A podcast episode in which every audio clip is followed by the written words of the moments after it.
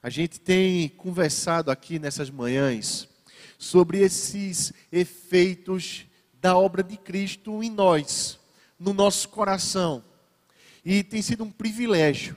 A gente começou essa caminhada com a profecia, uma profecia de Isaías, que tratava dessa chegada do Cristo. Em seguida, a gente caminhou no nascimento de Jesus. E tudo aquilo que a manjedora de Cristo nos ensina.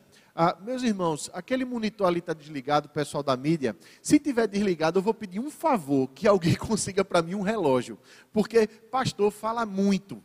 E se me deixar aqui, a gente sai daqui para jantar, viu? Então, se alguém tiver, pode ser um celular, pode ser um relógio, um cronômetro, qualquer coisa. Essa Duda é desenrolada demais. Obrigado, minha irmã. Prometo que eu devolvo, viu? Apesar de seu relógio ser muito bonito. Mas, meus irmãos, hoje a gente. Ah, chegou, agora chegou ali no monitor. Mas deixa o relógio aqui, Duda. Valeu. Depois te devolvo. Mas hoje, como é já o final do ano e semana que vem a gente já tem que ir para a temporada de acampamento, a gente vai para um texto que traz nele, assim, todo o ensinamento dessa obra de Cristo. E é o finalmente. E nem está mais nos evangelhos. A gente já passou aqui pelo martírio de Jesus, já passou pelos ensinamentos, já passou pela cruz, passou pela ressurreição. E hoje a gente vai falar sobre esses momentos finais de Cristo sobre a terra, como homem. A gente vai lá para a ascensão do nosso Cristo. Eu quero te convidar com muito carinho e um, sentindo assim um privilégio de Deus no coração em compartilhar isso o Evangelho, Evangelho não, perdão, livro de Atos, capítulo 1, a gente vai ler do primeiro versículo até o versículo 11. Livro de Atos. A gente está tão acostumado a falar de Jesus nos evangelhos que acaba nos evangelhos que a gente acaba confundindo. O livro de Atos, capítulo 1. A gente vai do primeiro versículo até o versículo 11.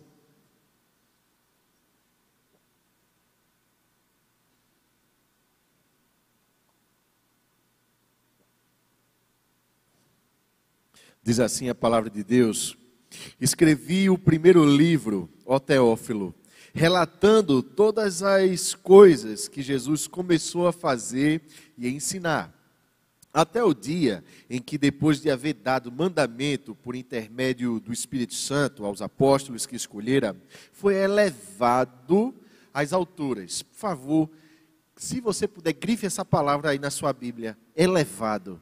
A estes também depois de ter padecido, se apresentou vivo, com muitas provas incontestáveis, aparecendo-lhes durante 40 dias e falando das coisas concernentes ao reino de Deus. E comendo com eles, determinou-lhes que não se ausentassem de Jerusalém, mas que esperassem a promessa do Pai, a qual disse ele de mim, a qual disse ele de mim ouvistes. Porque João, na verdade, batizou com água, mas vós sereis batizados com o Espírito Santo, não muito depois destes dias. Então, os que estavam reunidos lhe perguntaram: Senhor, será este o tempo em que restaurares o reino de Israel? Respondeu-lhes: Não vos compete conhecer tempos ou épocas que o Pai reservou pela sua exclusiva autoridade mas recebereis poder ao descer sobre vós o Espírito Santo, e sereis minhas testemunhas, tanto em Jerusalém, como em toda a Judéia e Samaria, e até os confins da terra. Ditas estas palavras, foi Jesus elevado às alturas, à vista deles, e em uma nuvem o encobriu dos seus olhos. E estando eles com os olhos fitos no céu, enquanto Jesus subia, eis que dois varões vestidos de branco se puseram ao lado deles. E lhes disseram: Varões galileus, por que estáis olhando para as alturas? Esse Jesus que dentre vós foi assunto ao céu, virá do mesmo modo como vistes subir. Vamos orar mais uma vez? Pai, a tua palavra é maravilhosa, Deus. É de uma sabedoria, Pai, tão inalcançável para a gente, Deus. Ao mesmo tempo, Pai, é de uma simplicidade, é tão sublime, Deus. Faz, Pai, com que Teu Espírito Santo se erga com poder nesse momento, Pai. Não por mérito de ninguém aqui, não por mérito, Pai, de nada nesse mundo, mas pelos méritos do Teu Espírito Santo, por, pelos méritos do Teu Filho Jesus, que coloca esse Espírito no coração de cada um de nós. Por favor, Espírito Santo, nos conduz a toda a verdade eterna nessa manhã, Deus. E que a gente tenha essa experiência real contigo, de ouvir a tua voz e saber e ter certeza que é o Senhor que tem falado com a gente. No nome de Jesus. Amém, meus irmãos. E amém. Esse livro, ele não é um livro de contos. Antes, ele é um livro de história com H maiúsculo, dessa história que Lucas conta como sendo verdade viva que existiu no mundo, dessa história que acontece e Lucas pesquisou muito para que isso tudo viesse a uma folha, viesse a ser escrito. Lucas ele entrevista muitas pessoas que estiveram lá, que viram, que conversaram, que tocaram Jesus depois da ressurreição.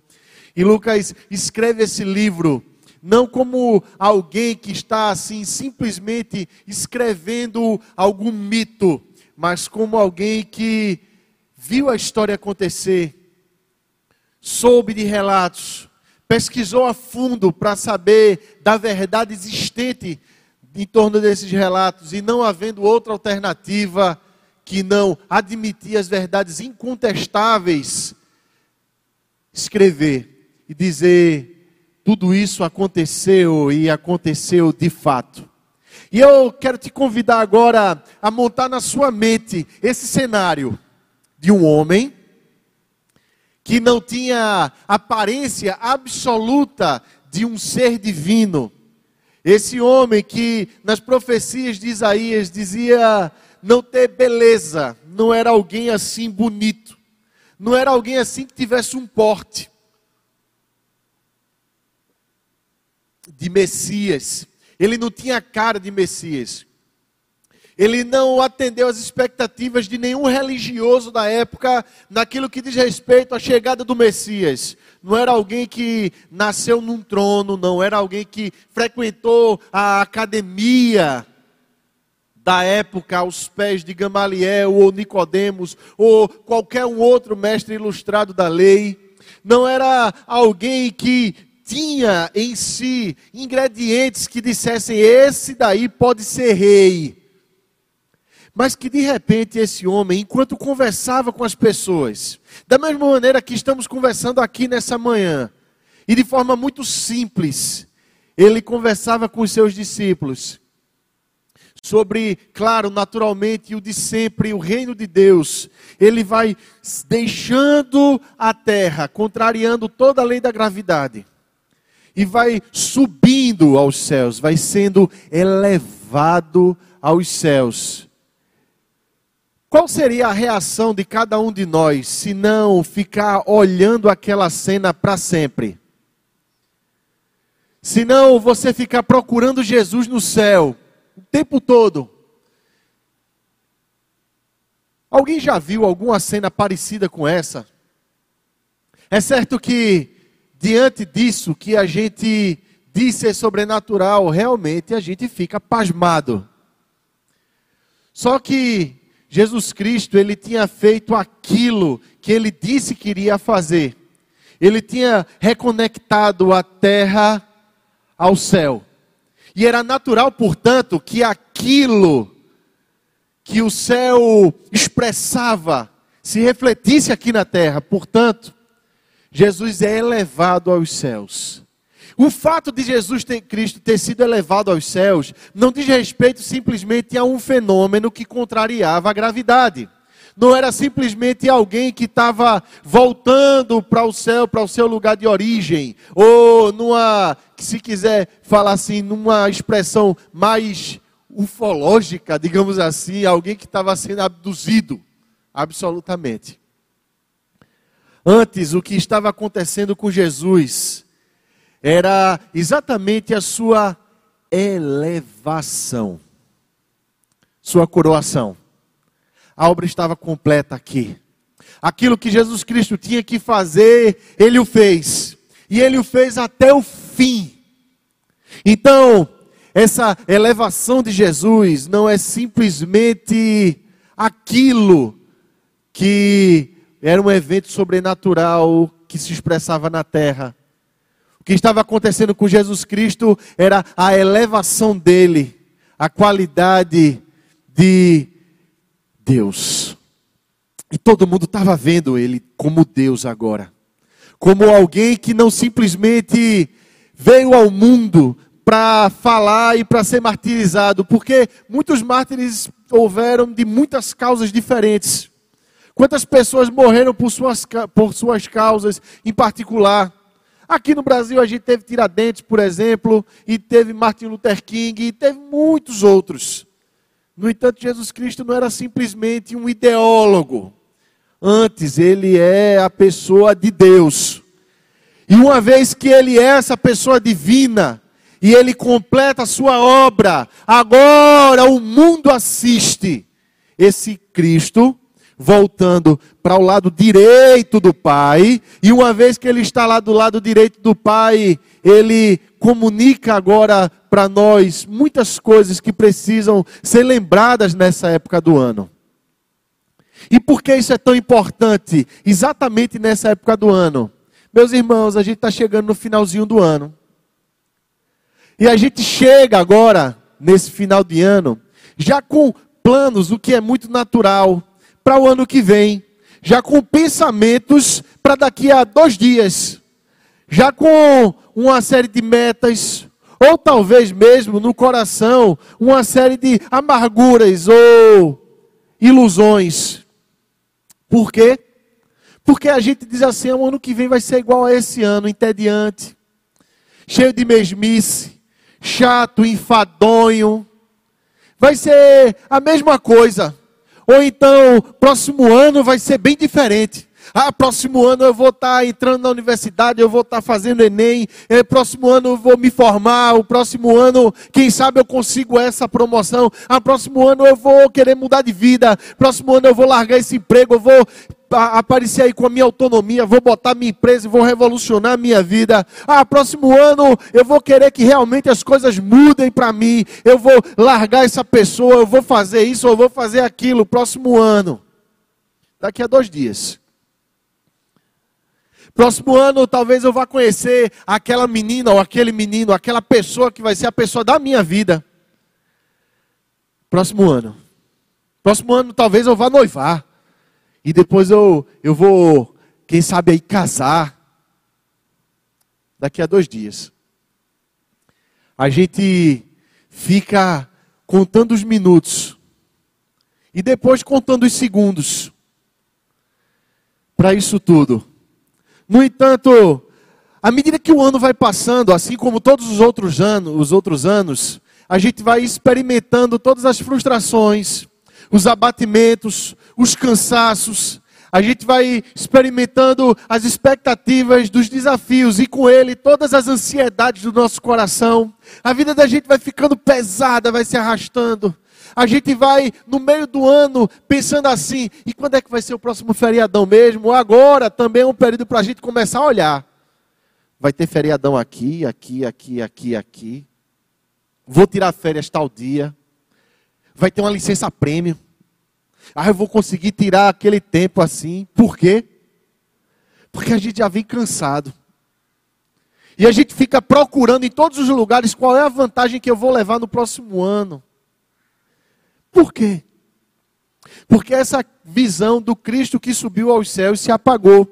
Em lugar dela é colocado muitas ideologias do nosso tempo. Dentre elas existe hoje uma teologia, entre aspas, mascarada aí, dessa ideologia de coaching, vamos dizer assim, ou psicologizada em muitos momentos, mas nunca sem aprofundamento absolutamente algum, que diz respeito que você é a pessoa que Deus ele olhou para você e ele viu em você muitas qualidades maravilhosas e Deus ele quer simplesmente potencializar, ele quer assim fazer você chegar aos céus, porque ele vai te dar uma mão nos teus planos. Agora os planos são seus. Você trace suas metas. Você determine os seus focos para a sua vida. Você visualize os seus projetos. Persiga com todo afinco e com toda garra. E aí você sim vai conquistar. E esse ano enfadonho que passou, de frustrações, de pesos, de desilusões, esse ano que passou de depressões, de muitas decepções com muitas pessoas, ah, esse ano vai ficar para trás e agora, ano que vem, vai ser diferente. Por quê? Porque você é a pessoa. Aí a gente tira o Cristo entronizado e coloca a gente à destra de Deus, advogando a nossa própria causa, dizendo assim: Deus, agora o Senhor tem que me ajudar nesse ano que vem, viu? Agora o Senhor é que tem que abrir os meus caminhos aí. Deus, olha, esse ano que passou, ele foi meio ruim, mas ano que vem o Senhor vai fazer um negócio aí diferente, não vai? De modo que a gente vai carregando o peso do nosso próprio destino nas costas, traçando as nossas próprias metas, perseguindo o nosso próprio alvo, determinando o nosso próprio caminho. E no meio disso tudo, elegendo mocinhos e bandidos. Aquelas pessoas que nos ajudam, aquelas pessoas que nos amparam, aquelas pessoas que nos acolhem e que nos abraçam, essas são mocinhos. Essas são pessoas maravilhosas. São os mestres da vida. São as pessoas que me ajudaram a atingir os meus planos. E aquelas que me atrapalharam, que me frustraram, que me decepcionaram, aquelas pessoas que me aborreceram, aquelas pessoas que não me fizeram rir, aquelas pessoas que não me ajudaram naquele tempo que eu. Ah, essas são os bandidos. Essas têm que ser eliminadas da minha vida. É exatamente por isso por esse tipo de mentalidade que a gente chega nessa época do ano exausto, cansado, exaurido, esperando que daqui a dois dias a nossa vida seja totalmente diferente. Esperando que daqui a dois dias a nossa vida mude. E que muita gente vai apostar em cor de roupa, em pulo de sete ondas, em colocar coisa em carteira, embaixo de prato, vai fazer uma série de coisas. Ou então vai dizer assim, porque crente também faz promessa, e também crente também faz simpatia. Diz assim: eu faço questão de romper o ano na igreja. Por quê? Porque Deus vai me abençoar. E você jura que a coisa vai acontecer diferente. Se isso não que a gente via a igreja seja essencialmente ruim, absolutamente. Eu faço questão, meu querido. Todo ano de estar na igreja, porque é uma bênção. Mas existe uma diferença enorme entre você entrar numa negociação com Deus, exigindo de Deus, demandando de Deus. Quantas vezes eu já não ouvi essa teologia asquerosa da prosperidade dizer assim: bote Deus no canto da parede e exija porque ele prometeu, como se Deus ele fosse uma espécie de pai que tem filho mimado. Absolutamente, meu querido irmão, preste atenção, porque a obra de Cristo ela é totalmente avessa a tudo isso. E um convite que há de Deus aqui embutido nesses versículos é que você de fato alimente todas as esperanças da sua vida, sim, mas de uma forma diferente. Nós precisamos de esperança. Cada um de nós esperamos, precisamos de esperança. Cada um de nós precisamos sonhar. Cada um de nós existe embutido, incutido, instalado em cada coração humano a necessidade de sentido, a necessidade de sonho, a necessidade de expectativa boa e de esperança. Por quê? Porque o nosso Deus é de fato um Deus de promessas, de profecias, e não somente isso, mas de fidelidade para cumprir cada uma das suas palavras, cada uma das suas profecias. Toda esperança e todo sonho da gente surge quando o homem peca. E ele se sente totalmente frustrado e desiludido porque ele está longe e afastado de Deus. E se existe promessa de Deus na história humana, é porque houve uma queda, porque houve um rompimento desse relacionamento, é porque antes se vivia o céu e agora não se vive mais. E uma vez que Deus chega para o homem e diz assim: Eu te prometo que a situação não vai ficar assim, meu filho vai vir. E tudo isso vai ser acabado. Cabeça da serpente vai ser esmagada tua vida vai mudar, o mundo vai ser diferente. Isso é obra de Deus, era esperança de Deus. E a gente viu a profecia da vinda. E a gente viu que gente que confiava nessa profecia tinha vida, tinha vida diferente. A gente viu que a manjedoura de Cristo era a concretização dessa promessa dele. E a promessa de Deus, ela se cumpre total e cabalmente. E a gente viu agora que Jesus Cristo, ele sobe aos céus. Mas ele sobe aos céus agora como sendo elevado. E para que ele faz isso? Ele está à direita do nosso Pai, advogando cada um de nós. Dizendo ao Pai: Pai, esse daqui me pertence. Esse daqui é meu. Pai, esse daqui está comprado pelo meu sangue, Pai. Esse daqui, ó, não merecia não. Nunca mereceu. Mas ele é alvo da minha graça e das minhas misericórdias, Pai. Esse daqui precisa entender essa realidade. Só que entenda isso. Nada disso faria sentido se a gente não soubesse dessa verdade. Porque para a gente, o céu é um lugar distante. Para a gente, a realidade do céu é a realidade de alguém que está fincado na terra, olhando para cima e dizendo assim: certo, e Jesus foi para onde agora? Cadê? Ok, Jesus andou aqui, foi ótimo, e foi excelente, foi maravilhoso. Jesus andou aqui e deixou uma série de ensinamentos. Que beleza! Porque uma série de outros religiosos fizeram isso. Buda fez isso. Maomé também fez. Muitos gurus andaram na terra e fizeram isso. Mas nenhum, absolutamente nenhum deles, arrogou para si o nome de Deus e absolutamente nenhum deles prometeu que o Espírito Santo ficaria aqui com a gente. De modo que as pessoas olham para o céu e de repente dois anjos, como no dia do nascimento de Jesus, anjos aparecem e toda vez que um anjo aparece é porque tem uma mensagem muito importante. Ele diz assim: Olha só, você está olhando para cima, mas você está esquecendo do resto da história. Tempo. Do tempo que passa, dos acontecimentos que se sucedem, da vida que acontece e que explode. Você está esquecendo que o tempo não parou porque Jesus subiu aos céus, mas esse Jesus vai voltar. Jesus prometeu em, em Isaías, Deus prometeu, prometeu em Isaías. Deus cumpre nos evangelhos. Jesus concretiza a sua obra aqui em Atos. E a gente vai ver ele voltar. Amém? Ixi, que amém fraco. Talvez se eu dissesse assim, Deus vai te deixar rico, você ia dizer, aleluia! Você vai ver o seu Jesus voltar, amém? Aleluia. Por que eu estou querendo expressar isso? Isso é tão verdade para a gente. A gente espera, espera tanto que daqui a dois dias a vida da gente mude.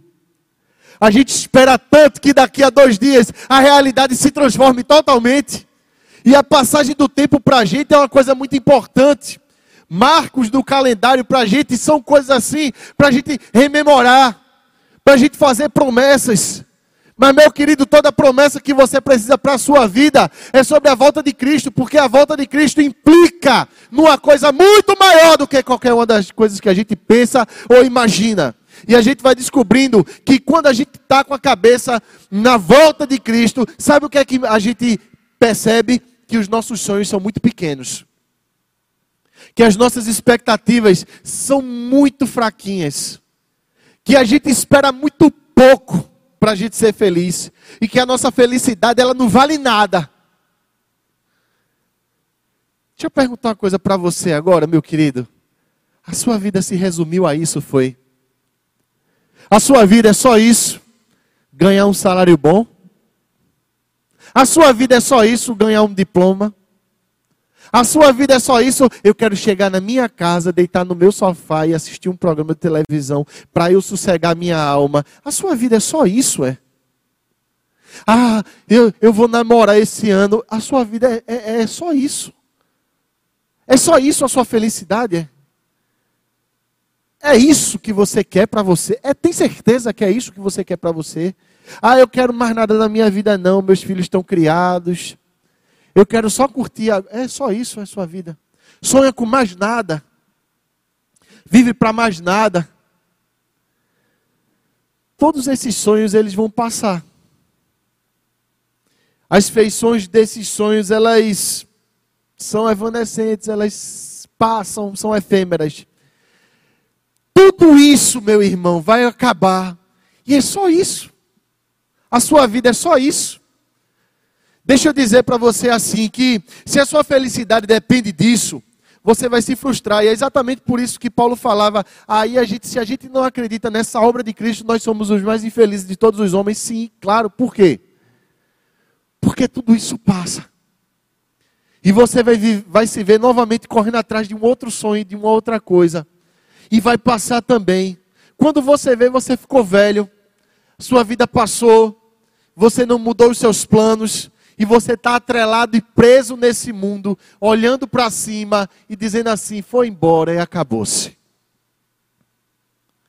E a sua vida vai ser somente isso: depressão, enfado, tristeza, expectativa e muitos sonhos vazios e outros cacos de sonho que você deixou pelo caminho. Vai ser só isso. Agora, se você olha agora e pensa na volta de Cristo, você vai entender algo na sua vida. Que a história da nossa vida não é simplesmente a história da nossa vida. A história da nossa vida não é sobre os nossos sonhos. A história da nossa vida não é sobre alguém que se coloca do lado de Deus e diz assim: a minha vida é a coisa mais importante do mundo, Deus satisfaça os meus sonhos. Olha aqui, Deus, eu estou do seu lado direito para dizer que eu sei que o Senhor olhou para mim e viu alguma coisa especial, me coloca para cima, Deus, porque eu mereço. Absolutamente, não é sobre isso. Antes, a história da nossa vida é a história da nossa vida na vida de Cristo. Jesus Cristo continua sendo o personagem principal da história. Jesus Cristo continua sendo o personagem principal da história da nossa vida e do nosso coração. Por quê? Porque Deus deixou para a gente um objetivo, uma meta, um foco. Deus deixou para a gente um sentido, uma direção na vida, que se chama Jesus Cristo. E é bem simples, a gente viu, viu isso aqui no texto. A gente viu que quando Jesus Cristo, ele está aqui na terra e ele diz assim: Vocês vão ser as minhas testemunhas. Esse é o caminho da vida de cada um aqui. Mas Jesus até onde? Até os confins da terra. Naquela época, o pessoal pensava que os confins da terra eram o extremo oeste da, da Europa, né? ali pelo lado da Espanha, aquele mundo ali. O povo pensava que os confins da terra eram ali. Era o mais longe que se tinha notícia. Claro que a Bíblia está querendo expressar, obviamente, dizendo assim: olha, você vai testemunhar em absolutamente todos os lugares onde você estiver, nos mais difíceis, nos mais intangíveis, nos mais intocados lugares, você vai. E talvez esse lugar e essa fronteira seja a casa do teu vizinho. Talvez esse lugar e essa fronteira seja o coração da pessoa mais fechada que trabalha com você ou que estuda com você. Talvez esse lugar e essa fronteira seja de fato o coração da pessoa que vive na mesma casa que você vive. Sejam as fronteiras mais distantes que a gente tem que chegar. Mas o caminho da gente agora é testemunhar de Cristo. E por quê? Porque eu descobri que a história da minha vida não é sobre mim. Eu descobri que a história da minha vida não é sobre meus sonhos. Eu descobri que a história da minha vida não é simplesmente pelas minhas metas de profissionalismo, de perfeição, de mérito, de competência. A minha história não é sobre passar no Enem. A minha história não é sobre casar e ter filhos. A minha história não é sobre trocar de carro. A minha história não é sobre absolutamente nenhuma dessas coisas. A história da minha vida agora versa e fala sobre a vida de Jesus Cristo. Essa é a história da minha vida. De modo que uma das grandes implicações da obra de Cristo, meu querido, é que o nosso ego, os nossos objetivos, os nossos planos, eles vão diminuindo, diminuindo, diminuindo, diminuindo, até que no nosso coração não sobra nada, senão a eternidade. Aí a passagem do tempo, ela se torna para a gente algo que acontece, mas que não determina nada na nossa vida. A sua relação com o calendário mudou. A sua relação com o tempo mudou. A sua relação com as coisas da vida mudou. Tudo agora passa a ser instrumento e ter valor de instrumento. Pode mudar, pode trocar, as circunstâncias podem ser transformadas. A tua carreira profissional pode ser mudada, o lugar que você mora recurso financeiro que você tem, tudo pode ser mexido, mas agora sua cabeça não está mais aqui, sua cabeça está na eternidade. De modo que agora você consegue sim dizer assim: o tempo é meu, porque o tempo é do meu Pai, é de Deus. Você entendeu agora de uma vez por todas que o que rege a sua vida não é o seu estado de ânimo, se eu estou cansado ou se eu estou descansado, se eu estou bem ou se eu não estou bem. Você entendeu que agora o que rege a sua vida não é simplesmente a paciência que você tem, não. O que rege a sua vida agora é a perenidade da eternidade é você entender que o ânimo do Espírito ele não muda. É você entender que o ânimo de Deus não muda. É você entender que a força de Deus também não muda. É você entender que ao mesmo tempo os recursos de Deus não mudam. É você compreender agora que todas as coisas estão sob o domínio desse Jesus Cristo que está do lado do seu Pai no céu orquestrando toda uma história para que ele possa voltar. De modo que agora, até as circunstâncias negativas que você passa e que você atravessa, são compreendidas por você agora como ingredientes para a construção do caminho da volta de Cristo.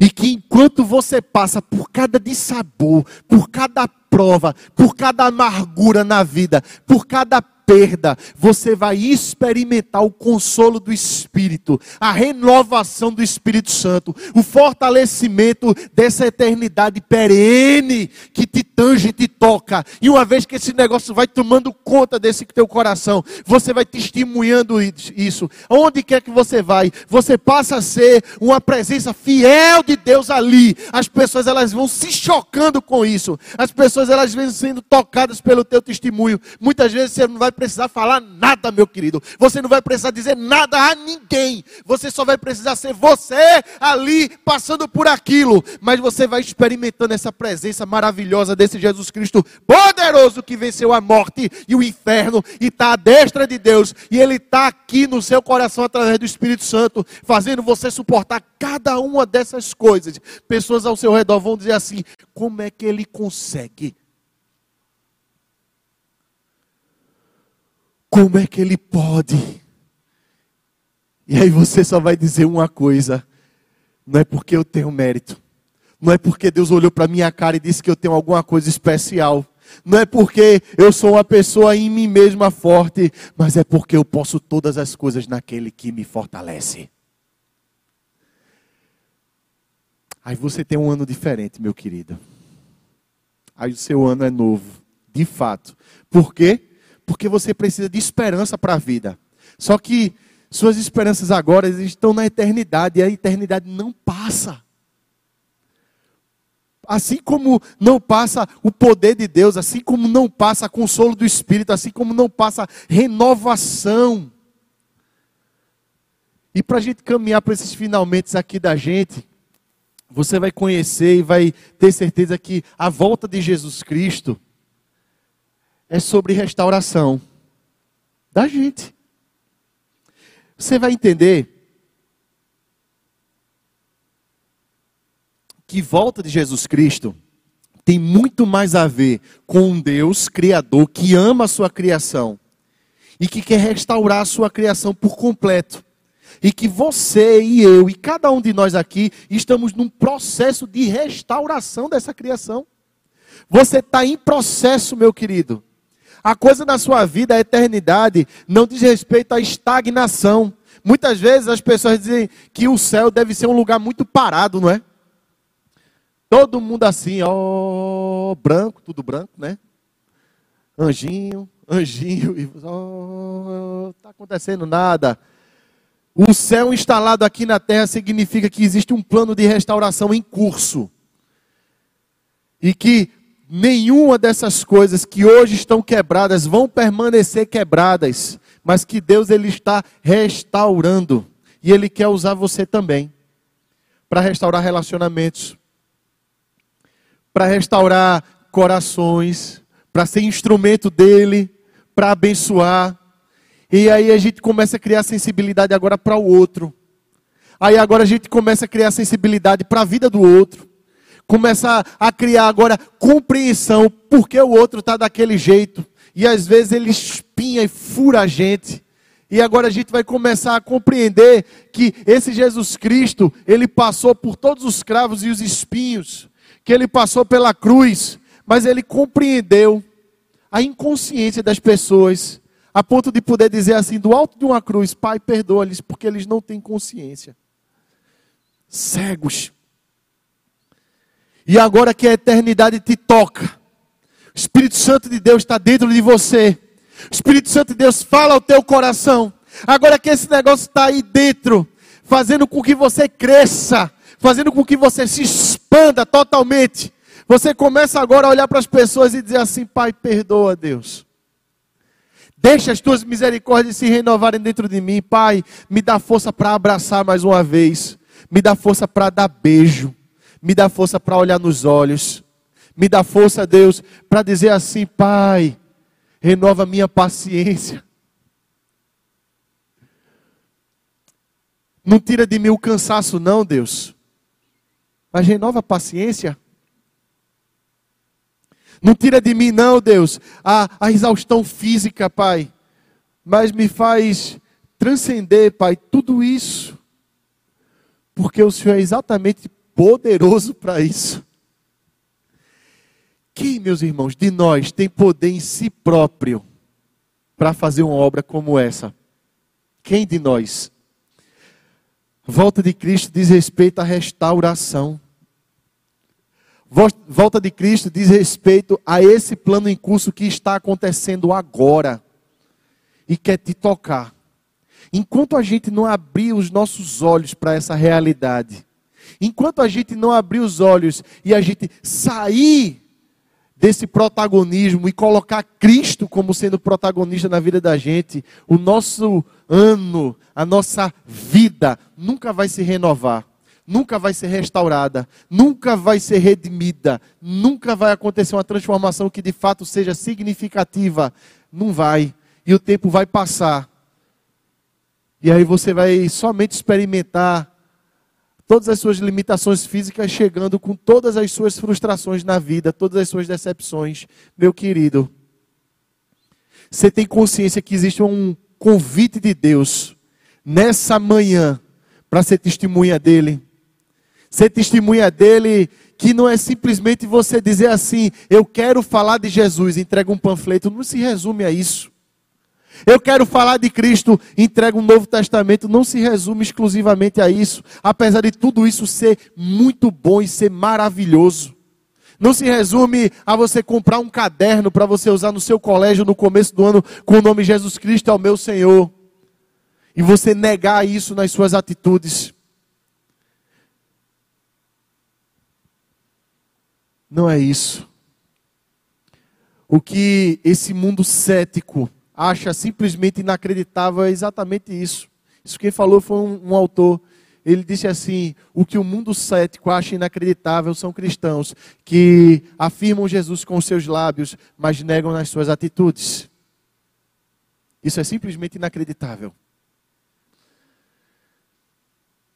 Ser testemunha de Cristo é viver a verdade da volta de Cristo a cada dia. Isso é muito mais do que frequentar a igreja. Isso é entender que a nossa vida está caminhando para uma restauração, está caminhando para uma regeneração, está caminhando para uma renovação. Meu querido, todo dia seu pode ser um dia diferente porque todo dia é seu, é um dia que Deus vai comunicar verdades eternas a você. Isso é novidade de vida. E aí a gente canta um cântico novo. Esse é o caminho do nosso Deus. Quero te convidar a orar agora. Eu quero te convidar a cantar e a contar a cada dia as obras de Cristo. E essa oração da gente não é simplesmente por um ano bom. Porque ano bom, para muita gente é relativo. Tem momento bom e tem momento ruim, claro. Mas eu quero te pedir que ore comigo, pedindo a Deus uma vida renovada nele. E que esse ano seja um ano de regeneração do coração para ele. Vamos orar? Deus, esse é o pedido do nosso coração. Que não seja simplesmente, Pai, assim, um ano de prosperidade, que não seja simplesmente, Deus, um ano assim de muita risada, que não seja, Deus, um ano assim de muitas realizações, simplesmente, Pai. Oh, Pai, não permite, Pai, que os nossos sonhos se resumam a isso. Não permite, Deus, que a gente esteja atrás de pequenas recompensas e migalhas de felicidade e que a vida da gente se torne, Pai, somente isso. Essa coisinha pequena, Pai. Mas alimenta, Pai, no nosso coração desejos pela eternidade, Deus. Desejo pela tua volta, Pai. Desejo pela restauração do nosso coração. Desejo, Pai, por testemunhar do Senhor onde quer que a gente vá e de falar do Senhor, Pai, em todos os lugares, Pai, e nos confins da terra, Deus, e de comunicar o teu evangelho, Pai, nos lugares e as pessoas mais difíceis, Pai. A gente entender e compreender, Pai, que teu evangelho liberta, que teu evangelho cura, restaura, Pai. Entender, Pai, que o teu evangelho pode de fato transformar a nossa vida, nos leva a essa verdade, Espírito Santo de Deus, nos leva, por favor, a essa verdade. Espírito Santo de Deus, fala aos nossos corações, Pai, nesse ano que vai chegar. Não permite que as tentações, Pai, as ciladas, os, todas as arapucas do diabo, Deus, elas venham se abater sobre a gente, Deus, mas destrói toda a obra do inferno, Pai. E coloca, Pai, no nosso coração somente a simplicidade, a humildade, o despojamento do Teu Filho Jesus, Pai para que a gente seja parecido com Ele, Deus. Para a gente caminhar o caminho dele, Pai. Dá, Pai, a gente a paciência, Deus, e a mediação do Espírito Santo, para a gente reconciliar, para a gente abraçar, Deus, para a gente chamar para junto, aquele que é diferente da gente, aquele que talvez tenha magoado, ou que a gente magoou, Deus, com as nossas palavras ou a nossa indiferença. Não permite, Deus, que a gente permaneça nessa mesmice de vida, mas dá, Pai, com que o nosso ano seja de fato diferente, Pai, pela presença e pelo poder do Teu Espírito Santo, Pai, que Jesus Cristo, pela obra dele, trouxe aos nossos corações. É isso que a gente te pede, Pai, no nome de Jesus. Amém e amém, meus irmãos. Vamos louvar a Deus? Vamos ficar em pé?